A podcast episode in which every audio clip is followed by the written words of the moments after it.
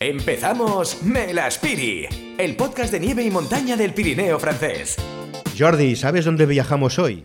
Eh, dime, Xavi. Pues mira, en este nuevo capítulo de Melaspiri, el podcast de nieve y montaña de los Pirineos, viajamos a la estación de Plateau de Vieille, o también conocida simplemente como Vieille. Es una de las estaciones más emblemáticas de esquí de fondo y de esquí nórdico del Pirineo francés, situada en el departamento de l'Ariège, concretamente en la región de, de, la Alta Ariège. ¿Lo conoces, Jordi? Pues sí, Biel, para quienes no la conozcan, es un clásico entre las estaciones de esquí de fondo situada en la denominada Escandinavia francesa. Ya hemos hablado de la Escandinavia francesa, de, de l'Ariège, eh, por su entorno y su naturaleza. Pues sí, atención, porque hablaremos de esquí de fondo, de una modalidad olímpica que se puede practicar como el biatlón y también de las denominadas actividades nórdicas aptas para, para, para, para quienes no saben esquiar, para las familias y para que en general pues, podamos disfrutar todos al máximo de la nieve, que es lo que más nos, nos encanta y de lo que más nos, nos gusta hablar en este, en este podcast, y, y bueno, y para hablarnos de todas estas actividades podemos practicar en, que podemos practicar en, en Plateau Vieille, conectamos con el director de la estación, George Bignon. George, ¿cómo estás? Bien, bien. Bienvenido, George, a, Melas, a Melaspiri. Vamos a ver, para situarnos un poco, nosotros hemos dado alguna pincelada, pero explícanos, Bien, tú vale. que lo conoces muy a fondo, eh, háblanos un poco más sobre el entorno natural que está a más de 1.700 metros, que es donde, donde se encuentra esta fantástica estación. Uh, la estación de esquí de Bella uh, es la primera estación de esquí de los Pirineos franceses está en el departamento de l'Ariège, el Alta Ariège, cerca de Foix y Andorra, ¿vale? Uh -huh. Es entre 1800 y 2000 metros de altitud y un paisaje muy precioso, también con árboles y una plana para practicar diferentes actividades, ¿vale? Perfecto. Muy entonces, bien. Entonces, eh, una de las uh, inversiones que habéis hecho, sobre todo, es en un nuevo edificio, una nueva casa, toda de madera, eh, que es una de las grandes novedades de esta temporada y que se van a encontrar los esquiadores que vayan a Plateau Vieille. Explícanos un poco este edificio singular eh, que es eh, ecosostenible, etcétera. Sí, es, un, es la, la, parte muy importante, la novedad importante de este año. Es un edificio de 3.000 metros Wow. ¿vale? Y son 8 millones de euros de, traba de trabajos, ¿vale? Wow. Eh, lo más importante para las, las personas que le piensan Ajá. es que es un edificio que se, mm, es bien con el paisaje de Bella. El efecto cuando las, las personas llegan, lo que dicen es, wow, este edificio es muy bonito. Ya lo decimos nosotros. De piedra ¿eh? y de wow. madera. La verdad es que va, vale es que es, es, es, es, es, que es, espectacular. Sí, George, explícanos. Es un edificio de, de, de madera y de piedra. Eh, la, la, parte alta es de hierba. Y lo, lo, importante para nosotros es tener un, batim, un, un, un, edificio que se consume poco energía. También la, eh, para calentar el, el, el edificio es madera. ¿vale? Y eh, se llama en Occitania, en, la, en, la, eh, en, Occitania hay una norma que se llama Bâtiment Durable de Occitanie, ¿vale? Y uh, tenemos una, uh, una medalla de argent, no sé cómo se dice. Sí, eh, una medalla de plata. ¿Eh? Sí, de plata. Tenemos, sí, tenemos de plata y quizás en dos años mmm, de oro. De acuerdo. Quizás, ¿vale? Eh, ¿Cuánto hacemos los trabajos? Eh, el antiguo edificio le deconstruyen, ¿vale? Y alguna parte del antiguo edificio lo tomemos para construir el nuevo edificio. Correcto. Es muy importante. No, todos los productos del antiguo edificio no bajan, en la, no bajan. Se utilizan aparte se sobre reciclan. la estación. Correcto. Y son 14 años de ganada para el impacto sobre la naturaleza. Perfecto. O sea que nos vamos a encontrar un edificio de piedra, de madera, con tejado con el césped, eh, todo, eh, eh, un- eh, o sea, es decir, toda la inversión se ha hecho en sostenibilidad y, y por eso, George, eh, creo que, que- que hay que felicitarlos, ¿no? Sí, porque además, Jordi, tú, tú que lo has visto y que lo podemos encontrar en, en- en la web y podemos verlo, es un edificio que está perfectamente integrado en el, en el entorno natural, que es algo que, que los esquiadores y los amantes de la montaña y de la nieve, pues siempre, siempre se agradece, ¿no? Que, que combina modernidad, pero que también tiene muy en cuenta, eh, vamos, que es un ejemplo de sostenibilidad, ¿no? Eh, George, que- queríamos preguntarte también por el biatlón. Un, un deporte olímpico que en plató de BA eh, seguramente cuando vengamos lo podremos eh, practicar con los monitores de la Escuela de Esquí de Francia. Explícanos un poco en qué consiste el biatlón. Me las pedí. El podcast de nieve y montaña del Pirineo francés. El biatlón son dos actividades diferentes. El esquí de fondo, en skating o alternativo, dos técnicas de esquí, de esquí. Pues también, no sé de cómo se dice, una carabina, un, un fusil. Sí, con un fusil, con una, un arma Con un larga, fusil. correcta. Una, sí, una arma. Es posible hacer de tres maneras diferentes. Ah, una un, un fusil clásico, 50 metros, ¿Vale? ¿vale? A 10 metros, A 10 o metros. con una carabina láser, a 10, a 10 Ay. metros también. Y con un láser. Son diferentes. Qué bueno. Sí. Em, te vas con un monitor de la escuela de esquí, eh, haces una pequeña vuelta con esquí y también en una zona especial. eh, puedes, es posible utilizar la, la arma de eh, couch- eh, ¿cómo se dice? couché, sí, estirado, ah, ¿no? estirado, estirado o levantado. O también. de pie, correcto.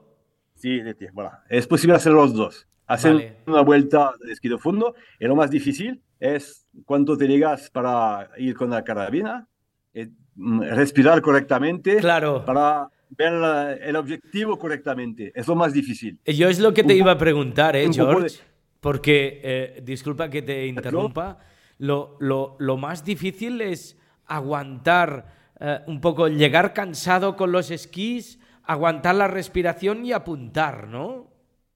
Sí, exactamente, Jordi, totalmente. ¿Y, y qué diferencia hay, por ejemplo, con la de 50 metros, con la de 10 metros y con el láser? Eh, pues 50 metros es más difícil.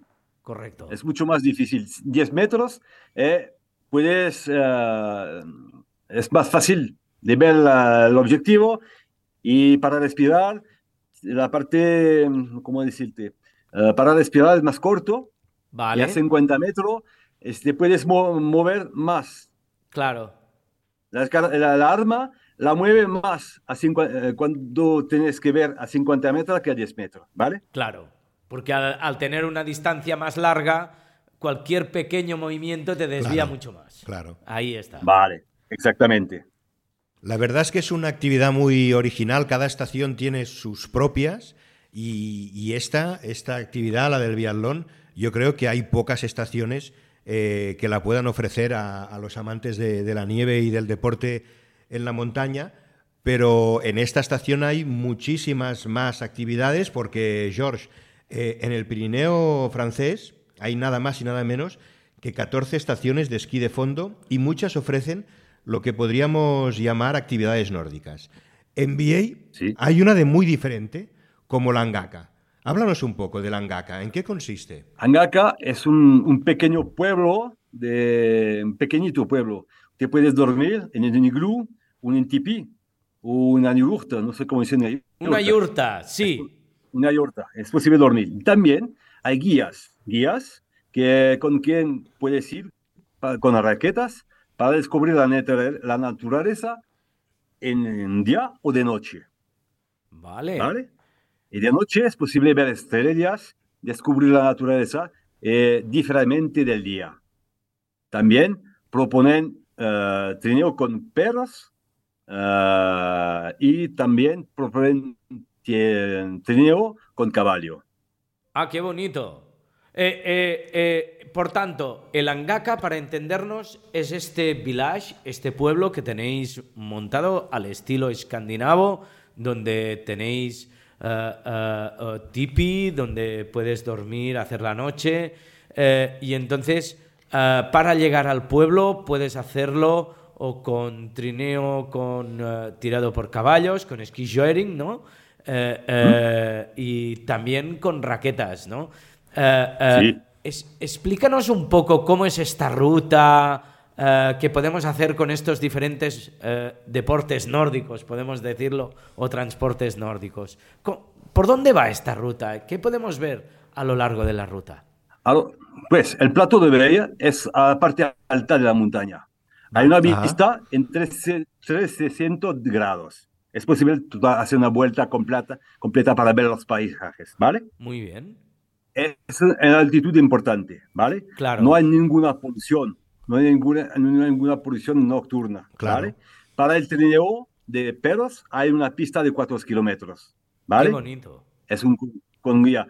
Para los raquetes, es posible hacer raquete solo. Hay 30 24 kilómetros de, de rutas de, de raquete también. Y para el caballo, es una ruta más, más, cor- más corta, son 800 metros, pues se hace con un guía. Solo, Vale. ¿vale? También el pueblo está cerca del edificio de la estación, te puedes ir a pie al, al- al pueblo y también las actividades se practican del pueblo sobre todo, la- todo el, doman, el, doma- el dominio, se dice, toda la, la estación. Correcto. Son más de mil, mil hectáreas, mil hectáreas de practicables, ¿vale? Hay zonas donde no se pueden ir porque hay zonas de protección de la naturaleza. Pues Correcto. con el guía es posible hacer más que con, con, tú te vas solo. Claro, porque el guía nos va explicando un poco si nos encontramos algún animal, si estamos en una determinada zona. Eh, ¿Cómo se llama? eh, ¿Qué animales nos podemos encontrar y, y qué, qué- qué espacios naturales? ¿Cuál es el nombre de estos espacios naturales que podemos ver en esta ruta? Alors, ah, um, en francés hay una zona que se, se llama Natura 2000. Natura 2000. Es una zona de protección. También hay una zona que se llama una zona de protección de la naturaleza, ¿vale? Son Vale. algunos hectáreas. Eh, hay una, un, una- un bosque, un bosque, son Vale. pinos, ¿vale? Correcto. En este bosque eh, se puede traer un pollo, no sé cómo se dice en, en español. Un coq, pollo, el ¿eh? gran, Un pollo, el gran sí. tetra, el coq. Correcto. Es más difícil verlo. También hay eh, el lievre, el lievre. La- la- el conejo, la liebre, sí, el, el- el pollo la liebre, salvaje. la liebre, Pollo salvaje, la Sí. liebre. Vamos, está muy bien. la liebre, también uh, Isard. la cabra de montaña, Sí, señor. uh, alors le chevreuil, chevreuil, chevreuil, un, un- Ciervo. no sé Un ciervo. Sí. un ciervo y también uh, el sanglier, el sanglier. Un eh, eh, eh, jabalí. Sí, el jabalí, uh, el zorro también, el zorro y El zorro. pequeños, de, pequeños aves de noche, no sé Vale. cómo decir, aves, Aves de noche. nocturnas, los búhos. ¿eh? Eh, Sí, ah, sí. ¿tene- Claro. ¿Tenéis búhos blancos?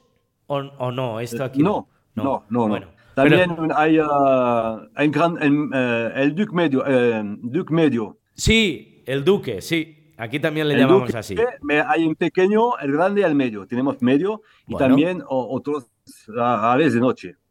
Qué bueno. George, ahora que hablas de, También- de aves de Me noche, permite, me permite, me permite también agulo y buitre, diferentes buitres, eh, los vautour fauve, el buitre clásico y mm, no me acuerdo el, El- otro que es un poco Sí, con naranjo. el quebrantahuesos. ¿Eh? Quebranta hueso, vale, vale. Sí, vale. sí, sí, sí, es eh, eh, las águilas, sí. el buitre y el quebrantahuesos. Melaspiri, el podcast de nieve y montaña para pirártelas al Pirineo francés. Quería preguntarte, George, antes que decías que podemos hacer raquetas de noche, imagino que debe ser también una, una ruta muy interesante y muy especial. Y si además, yendo de noche, nos podemos encontrar a todas estas aves y animales, eh, ¿qué, qué- qué- qué- nos recomiendas? ¿Qué te gusta más, raquetas de día o de noche? Ah, raquetas, de, raquetas de día, todo el mundo puede, le puede hacer. Raquetas de noche es, una- es, muy diferente. Eh, para ver las estrellas, hay un, un cielo particularmente claro aquí, no claro, em, puro, se dice. Sí.